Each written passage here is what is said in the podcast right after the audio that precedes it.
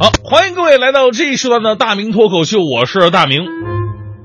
上周到现在，咱们全中国人民都体会到了什么叫做冷啊！这种冷呢，真的不是你妈觉得你冷，而是真的是那种丧心病狂的冷，冷到什么程度了？我们来关注一下，连 PM 二点五爆表的雾霾天都挡不住的中国大妈们，在这样的天气之下，也不得不妥协，给我们留下了一个空空空荡荡的大广场。而对于我们这些上早班的兄弟们来讲啊，起床就变得更加痛苦。所以说，在这种速冻的寒冬里边，我最佩服三种人：第一种说起就起的人；第二种说不起就不起的人；第三种想起就起，想不起就不起的人。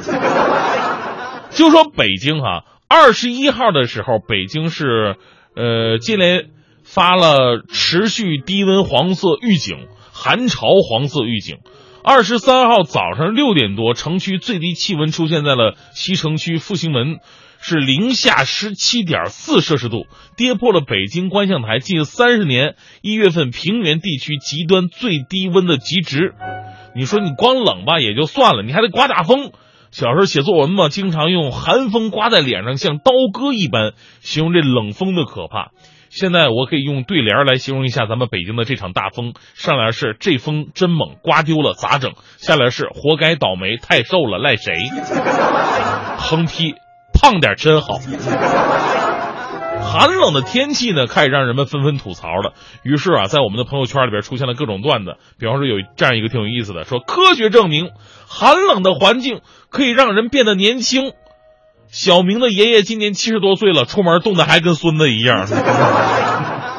前两天我们看到这个新华网的新闻图片，说黑龙江哈尔滨的街头零下三十度，滴水成冰啊！有市民盛了一盆水往头顶上一扬，瞬间全都变成雪花冰凌，特别的壮观。哎呀，我那天在北京的街头也尝试了一下，接了一盆水往脑袋上面这么一扬，唰！北京的温度还是不够低，所以呢，有人是这么形容东北的冷的：说北，说这个东北的气温那么低，如果两个人在路边吵架，太后施展不开，就只能怎么办呢？互相吐口水。试想一下。吐出去的口水在空气当中迅速凝固，变成具有杀伤力的暗器，打在脸上啪啪作响。双方你来我往大战三百回合之后，脸上都是青一块紫一块的痕迹，最后两人都扛不住了，抱拳说道：“今天没口水了，改日再战。”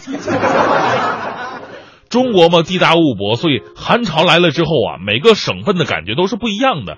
其实对于北方人还好，毕竟啊经常见识。但是南方，尤其是浙江啊、福建、广东啊这一带的朋友，平时冬天最低温度也都是零上的。所以呢，我我我以前在这个温州工作的时候，一年四季他们的树、花草都是常绿的。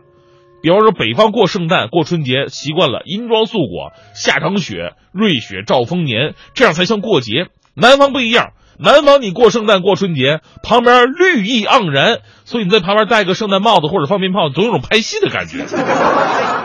但是呢，这次寒潮对南方地区的影响其实是更大的，很多城市都是时隔 N 年之后第一次下雪，好多人无比兴奋呢。啊，很多南方开车的朋友在自己车顶上开始堆雪人，堆好了以后呢，直接把车开出去溜一溜，炫耀一下。这事儿搁东北那不可思议。谁开车顶上堆一雪人啊？都会想这个哥们是不是有病啊？这个。于是很多啊，很多人说说南方人呢，在这方面真的是没见过真正的冬天呢。啊，南方人说今天我们零度，好冷啊。山东人笑了，我们这零下七度。北京人也笑了，我们这零下十七度。黑龙江人听了以后哈哈大笑，我们这零下三十三度。最后内蒙古的这个。额尔古纳市笑了，你们都别嘚瑟了，我们零下四十七点五摄氏度。不过南方人听完之后还是在笑。我说的零度吧是室内，你们谁跟我们比一比室内温度？所以呢，其实说到冬天的冷，北方人还是背了啊。与北方有暖气不一样，南方人过冬屋里屋外一个温度，所以他们取暖要么靠一身正气，要么就靠抖。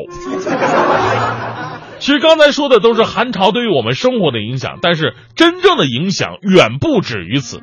寒潮对于世界经济来说触动巨大。比方说，天气突然变冷了，以前咱们衣服都扛不住了，要买羽绒服啊，所以呢，最近淘宝羽绒服的销量直接暴涨三分之一，而往年这个时候基本上都快过季了。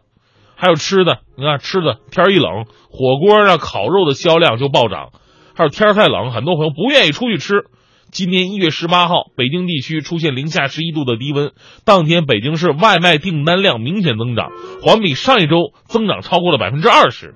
还有上周五的晚上，按理来说你周五晚上周末呀，得出去玩嗨 y 呀，哎，但是呢，上周五晚上天又冷，风又大，马路上你看吧，没多少人，而且很多人都选择在家里边点外卖。我就是啊，外卖小哥过了两个多小时才把饭菜送过来。我说这都可以理解，这么冷的天还刮大风，骑着电动车送餐多么辛苦，对不对？不要埋怨人家，不要给人差评。当时我还递给了小小哥一杯热水，我说暖暖身子吧。啊，我你说我这多公益多好心，即使当时小哥看我的眼神就好像我要害他一样。所以呢，寒潮对于世界经济的影响特别的大。美林美银就表示了，说在过去十年的数据当中，每当十二月的气温比正常历史正常温度低一摄氏度，这个月的非农就业就会比预期少三万八千人。这份报告也指出，在第一季度当中，气温比历史正常温度每低一摄氏度，那么就意味着全年 GDP 当中的百分之一点五的损失。而对于天气敏感度最大、弹性最高的五大板块的，分别是建筑业。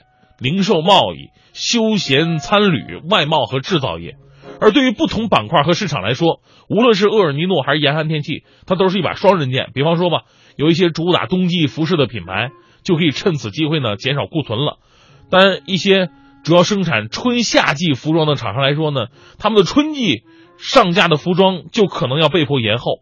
另外呢，严寒的天气也会使得用电量快速飙升。对于相关的电力和供暖公司来说呢，都是一个利好消息。